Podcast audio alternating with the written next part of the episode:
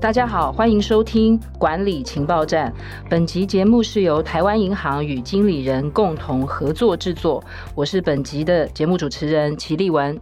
欢迎来到我们的 Podcast 的节目哦。我想过去几年来，应该在呃企业端或甚至是各行各业哦，其实 ESG 这个词哦，这三个英文字母哦，可能都呃大家在日常生活都会常常听到哦。那我很快速的讲一下，E 就是环境 environment 的概念，那 S 就是呃 social 就是社会的面向哦。那再来 G 的部分就是 governance，就是比较是企业治理端哦。那我想。很多的企业都在推这样子的概念哦，台湾银行也不例外哦。其实也一直在推这个永续金融的概念。今天我们集中谈论的焦点会放在 S 的这个面向，也就是社会的面向。过去在这个经理人月刊哦服务的过程里面，我也常常在想，就是很多的企业主哦，或者是企业的经理人，他们在推这个 ESG 的时候，环境的部分会觉得有一些很客观的指标。那 S 的部分呢，我觉得确实有很多的我的受访者。他们常常会跟我说，就是，哎，我做的好像都是社会公益。那我觉得很多的企业确实也在尝试跟摸索，还有不断的理解哦。就是说，当我们的企业要推这个 ESG 里面的这个 S 的时候，我们到底要怎么做？那我想，台湾银行也在这方面有很多的琢磨。我想，很多的不同的行业的工作者或专业经理人也可以作为借鉴，就是说，我们如何在推动 S。的面向上面哦，可以有更多的创新的做法。那我想，台湾银行做这个节目，不只是在针对台湾银行这方面的实务的运作，我想我们不同的行业也可以来一起来思考哦。那这一期节目很荣幸邀请到两位来宾哦。那第一位是社团法人台湾障碍者权益促进会刘于季副秘书长，我待会会称他小齐。那我们先请副秘书长跟我们的听众朋友打个招呼。哎，大家好，主持人好，然后副理好，还有各位听众朋友，大家好。我们另外一位来宾是台湾银行消费金融部的钟德龙副理，也是台银的客服中心的主任哦。那我们请钟副理跟我们听众朋友打个招呼。主持人刘副秘书长，听众朋友大家好。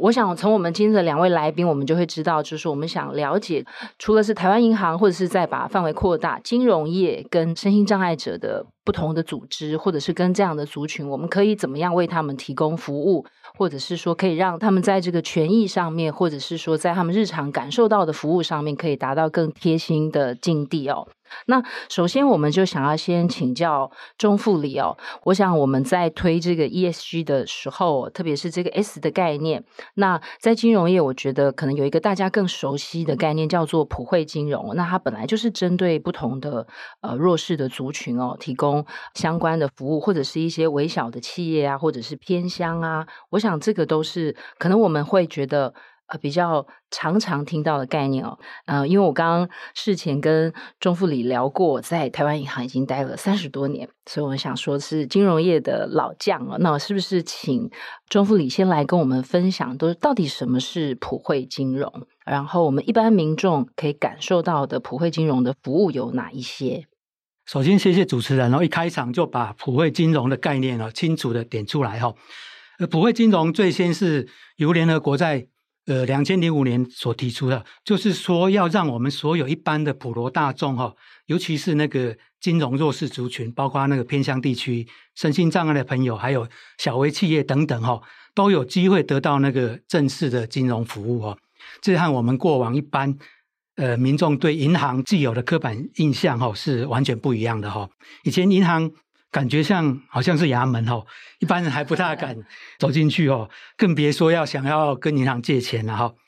可以跟银行借到钱的哦，一般都是说有头有脸，或者说大企业哦，他们有比较好的能力和条件哦，或者信用状况或资产的状况要是好的，对，他们可以跟银行要到更好的那个利率，然后用跟银行借到的钱去赚钱哦。比我们呃一般老百姓用那个劳力去赚钱哈，呃要快得多哦。因此，他们能够呃快速的累积更多的财富哦，使那个贫富的差距哦更加的扩大。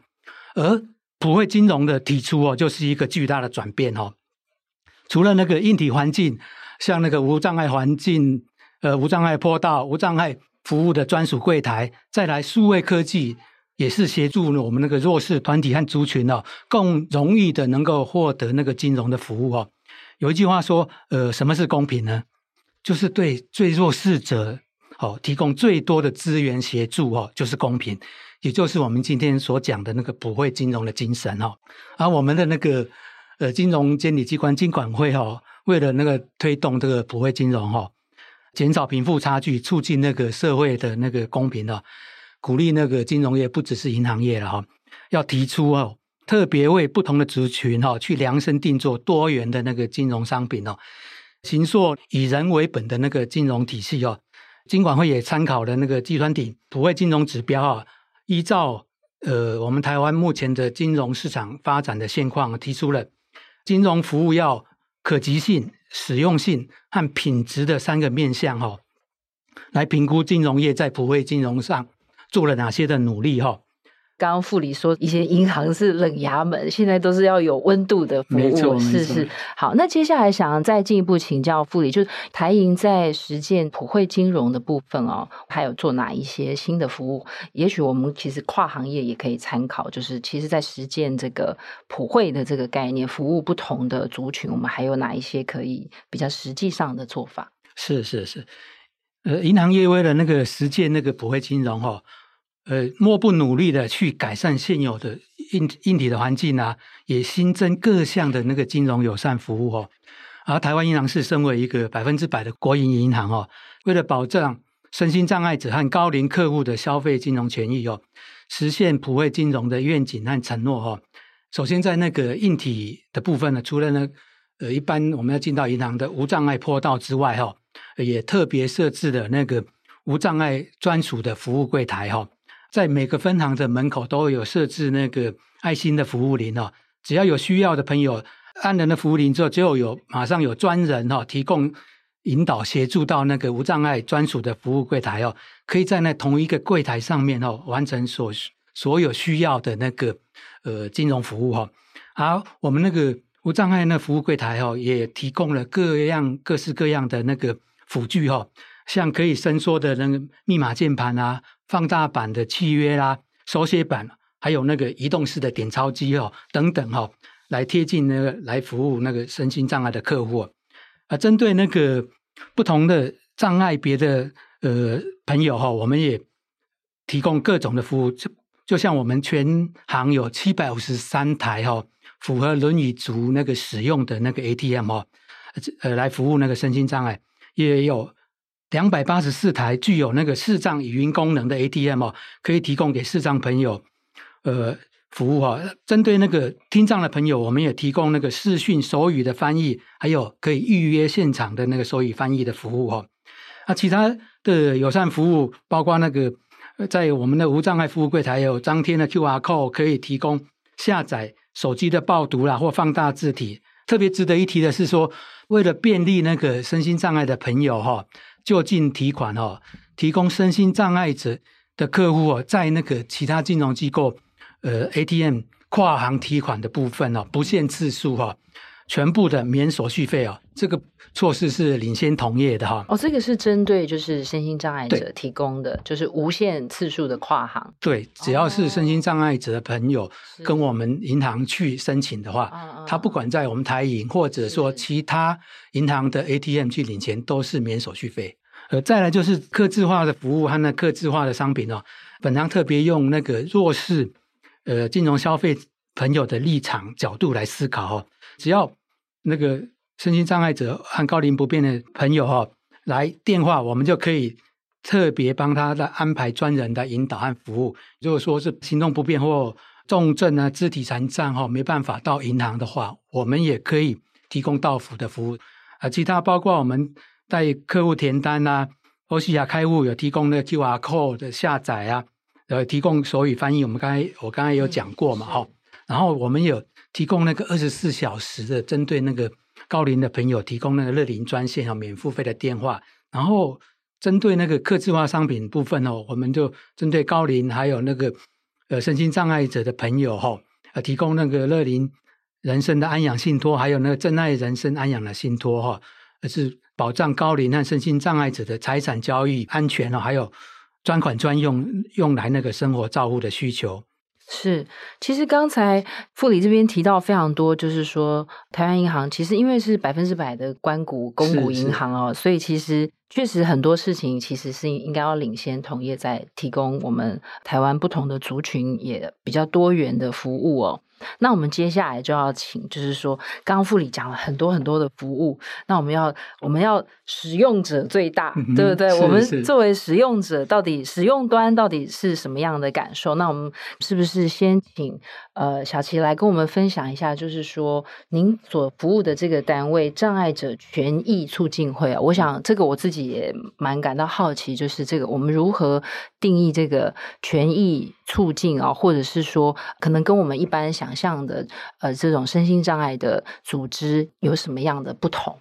好，我所工作的单位叫台湾障碍者权益促进会嘛，哈，那那其实我们大概呃刚好到今年成立了十年，嗯，好，所以其实是一个。比较新的一个团体，然后其实跟大家常常听到的一些老字号的一些身心障碍团体，其实我们非常的年轻。嗯，当然我我们又跟其他团体有一点差异，其实就是我们这个组织就全部以身心障碍者的想法需求为工作的目标。嗯，好，那这个是什么意思啊？就是哎，大家可能会常常听到一些。呃，好比说，呃，像伊甸基金会，啊，或者是智障者家长协会，啊，或者是视障者协会等等，就是一些专业的能力，啊，然后来服务这些身心障碍者。所以，他比较是用一种呃公益服务的概念。对，我我们就会觉得说，哎。其实我们也是一个个人呐、啊，是。啊、呃，所以虽然我有障碍，但是我也是主体啊、我也是个人，所以应该是从我的角度来看，我需要什么，是，就是我把我的呃主权先拿回来，就我不是一个幼儿的概念，哦，就不是。我，我不是一个要等待被安排的对象，对，对，那其实整体的社会大众对于身心障碍者，无论他到几岁，还是会有一种。呃，像我需要来帮忙你的，或者是需要被照顾，但是其实我们需要是被协助啊、呃，所以其实照顾就是那个主体在于照顾的那一个人嘛，好，然后就是呃，我来帮你，我是爸爸妈妈，我来我来帮你，变成主体在爸爸妈妈身上，或者在那一个看护身上，或者在社工身上，那其实。对我们来说，就是主体是障碍者，嗯、是我想要做什么。例如说，哎，我今天想要睡晚一点，嗯、啊，那我就可以跟我的协助者说，今天你让我睡晚一点，不要好像按表操课，说一定要啊七点起床，一定要做什么。啊，所以其实，在生活的层面，我们也。比较提倡就是自立生活，嗯，啊，所谓的自立就不是说哦，我全部都靠自己，我是我是哎，例如说像我不能走路，我需要一台电动轮椅，那呃，这个社会跟国家就协助我去拿到一台属于我的电动轮椅，那我需要一些人力的支持，那这这样的人力支持是不是一个人来照顾我的全部？是是可以有换班的。啊，然后我也透过我想要怎么安排我的生活去做一些调整，那身边的家人也不会有这么大的压力，说哦，我好像时时刻刻要盯着你。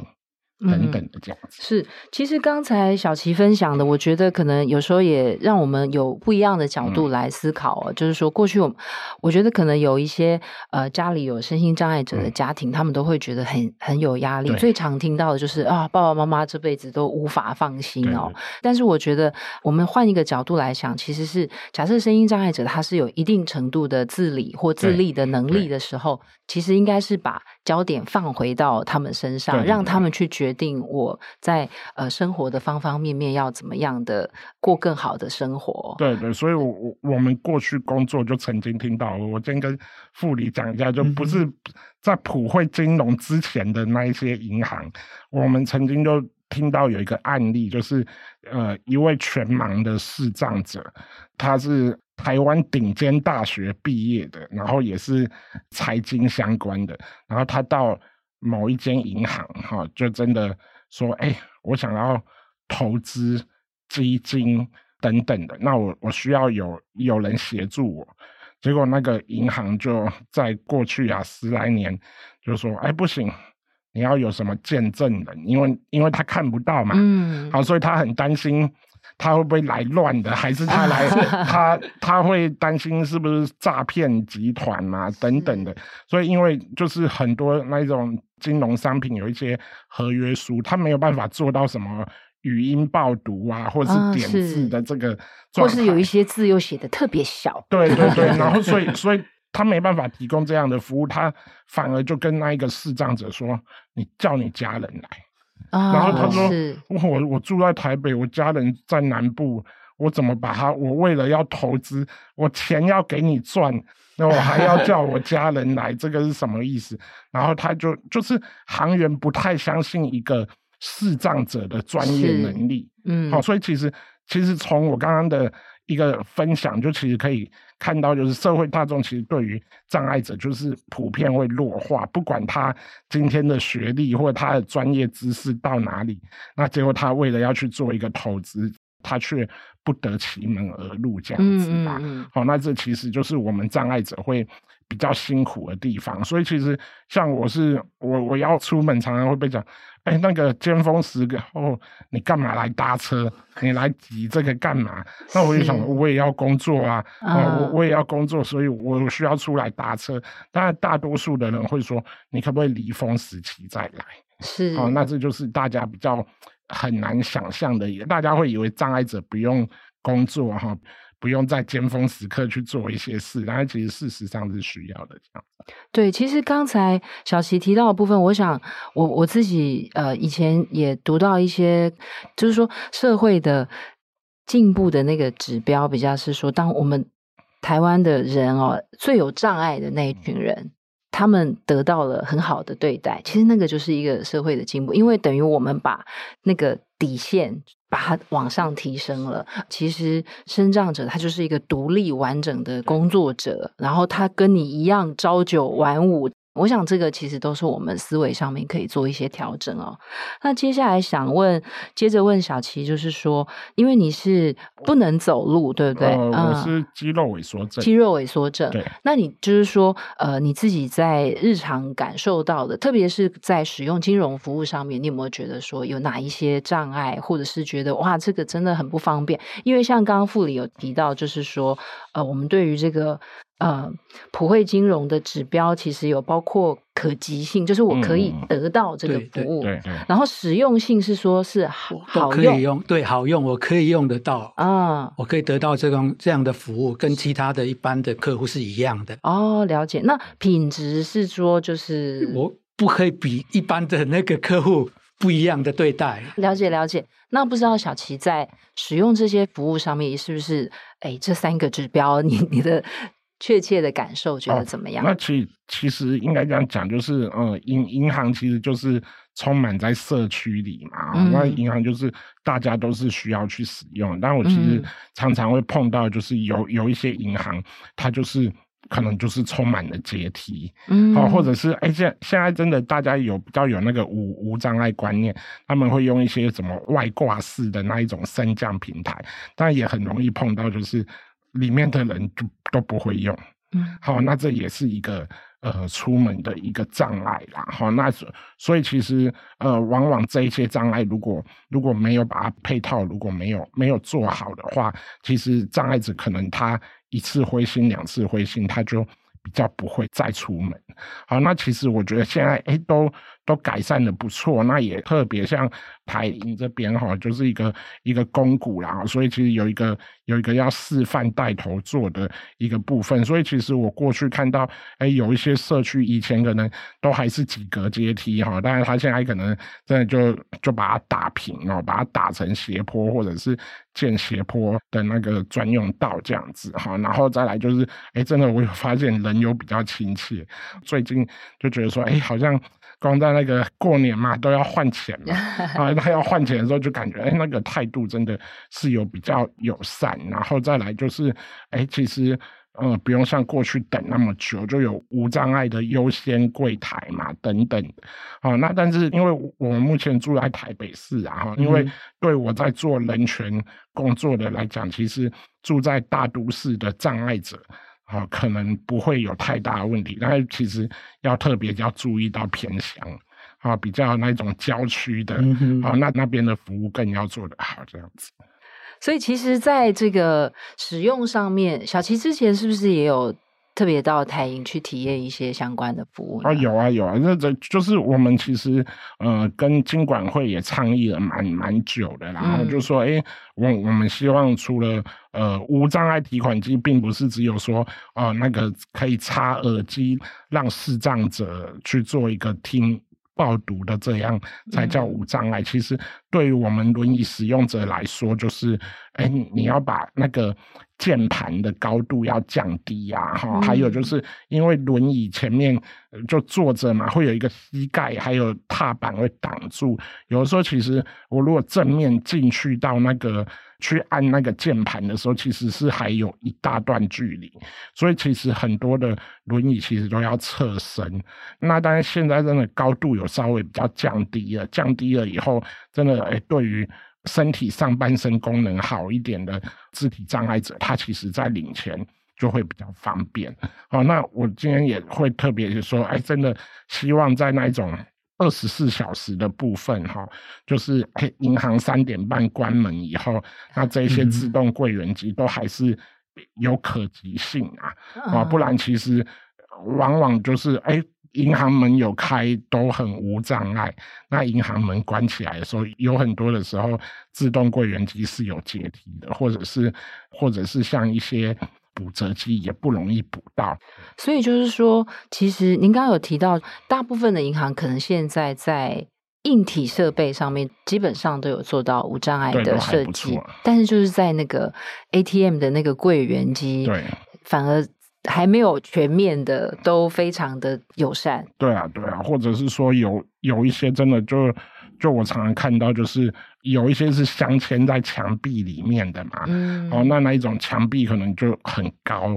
啊，或者是有很多阶梯。其实看到许多银行，他没有去思考到，就是他们设的这一个点，哈，他他们用一种站着的人的思维逻辑去设置东西啦，就没有考量到坐在轮椅上的人，是。对。了解，所以其实就是说，我觉得刚刚小琪讲到很多，其实不管是在哪一个领域哦，其实设计思维就设计思考，其实就是一个类似这样的概念，就是我们其实站在使用者的角度，但是确实我们有时候会站在就是我们自己就是健康的身心者的角度来设计很多的产品或服务，那其实应该是更多的聆听。生长者他们实际的使用的体验，那我觉得这个在我们后端在设计产品或服务上面也会有更多更贴心的设计哦。对。对，那接下来就想再问副理哦，就是说，因为您刚刚有提到很多，其实台银刚才其实小琪提到的，好像很多台银都已经有在做，对、嗯，比方说键盘设低一点，或是可以伸缩的键盘，是是是，或者是二十四小时服务，是。我想，其实，在这一集节目里面，我们其实会可以了解到，就是说，呃，我觉得蛮好的，就是服务的提供方跟服务的使用方，嗯、然后我们来做一个对话，彼此激荡出可以有更好的做法哦。那接下来就想问副理，因为其实我身边有很多人，或者是组织机构，他们其实都会觉得说，我想要实际参与，就是说为身障者，应该说我们想要协助或帮忙，或是尽一点心力。那是不是就是说，我们一般的消费者或者是一般的金融用户，如何透过跟台银的互动，我是不是也可以对呃声音障碍者带来一些贡献或尽一份心力？台湾银行呢，致力在那社会公益。民国九十四年后，就关注到台湾导盲犬严重的不足哦，啊，为了支持那个台湾导盲犬协会哦，筹措导盲犬训练和导盲犬学校的创校基金哈，给予他们长期稳定的资助哦，因而促成了台湾第一张导盲犬认同卡的诞生哦。那因为根据那个卫福部的统计哦，全台大概有六万名的那个视障朋友哈，以国际导盲犬联盟建议。那个理想约需要六百只的那个导盲犬的工作犬哦，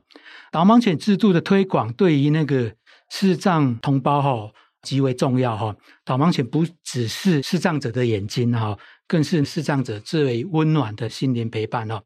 然而，导盲犬的培育过程需要投注庞大的人力和经费哈。我们的导盲犬认同卡这个倡议就是爱与信任的那个核心价值哦。由持卡人每一笔那个消费金额中提拨那个百分之零点三七五的那个捐款哈，目前那个捐款哦已经累积到超过那五千万，十八年来哈也累积提拨的捐款成就了那个上百只的那个导盲犬完成训练哈，然后为了那个鼓励更多人投入对那个导盲犬议题的关注哈，本行在那个一百零六年起有连续三年的。就来举办了关爱那个导盲犬的劝募园游会啊，希望借由那个公益的活动的举办哈，让社会大众更了解导盲犬的训练的重要性哦，并号召大家共同来加入那个爱心的行列啊。当天所有的那个园游会的义卖所得，全部都会捐赠给台湾导盲犬协会哈。希望借由这一次的活动，让社会大众能对导盲犬有正确的认识和了解。也希望说，我们的 Podcast 的那个听众朋友共襄盛举，一起加入爱心的行列，一起来申办我们台湾银行的那个导盲犬的认同卡哈，一起刷卡做爱心哦。是，其实有时候我们在任何时刻都会想要呃，可能做爱心、做公益哦。那我想台银的这个导盲犬认同卡，其实就是类似的概念，就是我透过平常的消费，我就可以支持我想要支持的公益团体。对，没错。对，好。最后想要问副秘书长啊，小齐这边就是说，嗯、呃，因为你刚刚有提到很多，就是说，其实对于身心障碍者，他们在使用金融服务上面，觉得哎，还有哪一些可以有待改进的地方？那你有没有如果可以许愿？因为今天钟副理就在这边，他就是在台湾银行已经工作超过三十年了，所以我相信他在银行里面很有影响力。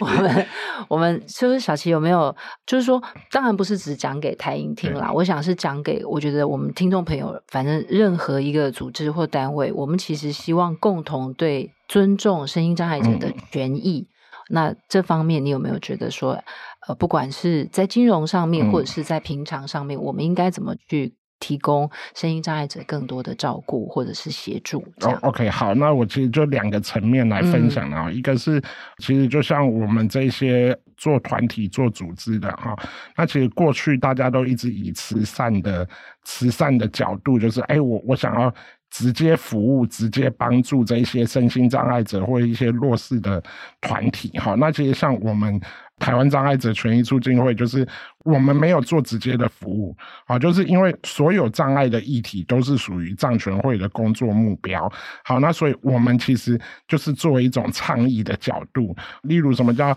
倡议的角度啊？例如说银行的无障碍怎么这么不好？好，那但是这个其实在其他的身心障碍团体他不会去关注，好，或者是社工，他其实往往。在服务个案就已经非常疲劳了，所以他不会去关注到说，哎，这个个案社区的。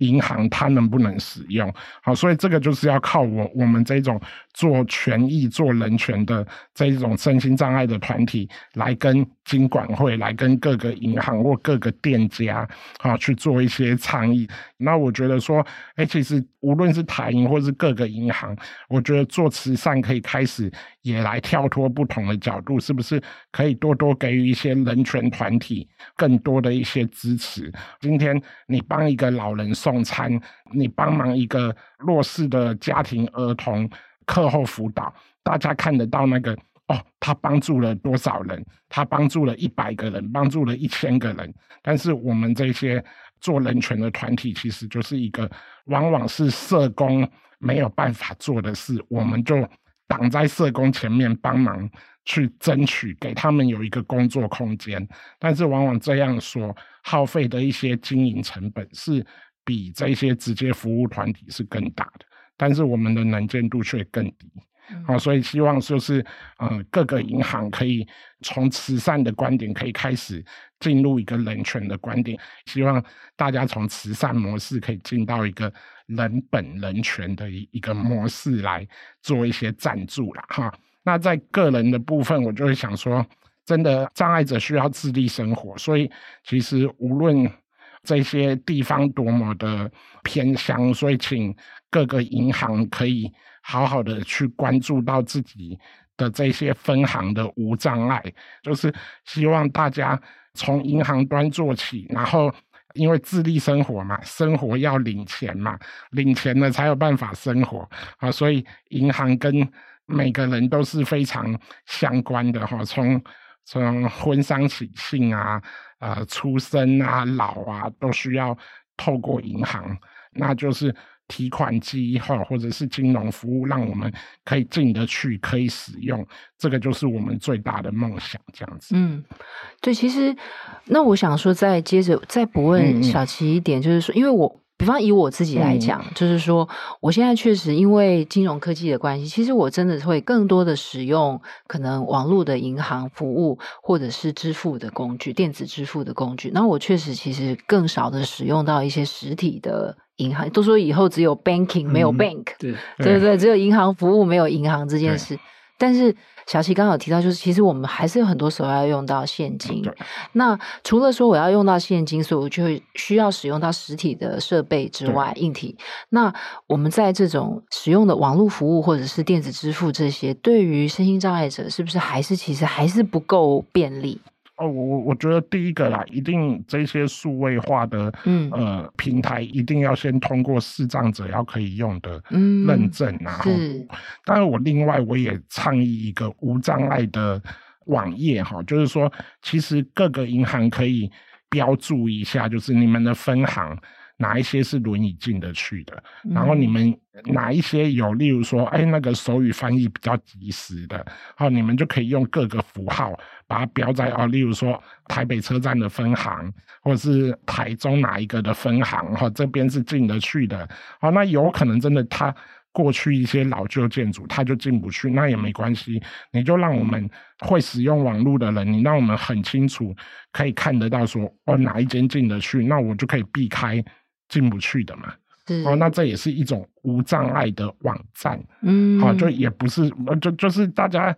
以前提到无障碍网站，就会很快联想到那个视障的软体可以报。但是另外一种就没有想到这样子。嗯，其实可以让就是说，不管是台银或是各个行业，他们的本来就已经有针对呃身心障碍者提供的服务，其实让它更可视化，有可视化才会可及嘛。就是对对对对。好，今天其实呃，我想台银邀请到这个台湾障碍者权益促进会哦，我想其实透过小琪的分享。我们可以更理解哦，就是说，不要只是从慈善的角度来思考哦，更多的是从这个权益的概念。我自己今天也也收获很多，因为我们确实。确实，很多时候大家在做 ESG 的时候，都很容易落入这个，或者是以前过去的企业社会责任 CSR，确实很多时候就是落在这个慈善的概念哦。那我想，我们今天从权益的角度来看，真正的去关怀这个障碍者他们本身自主的这个权益的概念哦。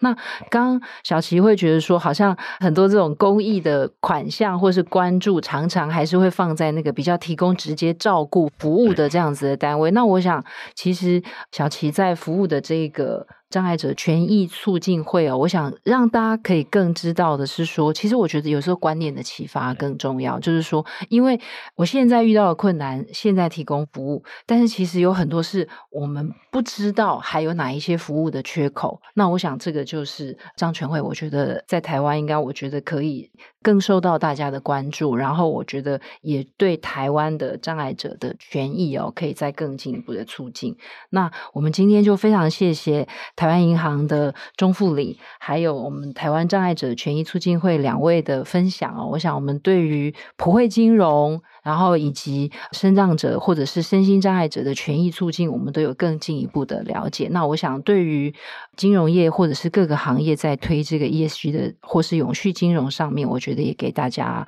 呃很多不同观念的启发，还有我们得到更多不同的资讯，还有面向的考量哦。那我们今天就谢谢两位来宾，谢谢主持人，好，谢谢主持人，好，大家再见，拜拜。我们非常谢谢。台湾障碍者权益促进会的刘余纪副秘书长，还有台湾银行消费金融部的钟德龙副理哦，他们今天两位精彩的分享，那也感谢大家的收听。管理情报站将会不定期的更新，如果你对于永续议题、金融产业的资讯有兴趣，欢迎订阅我们的节目，并且留下好评。希望大家会喜欢这一集的内容，我们下集再见。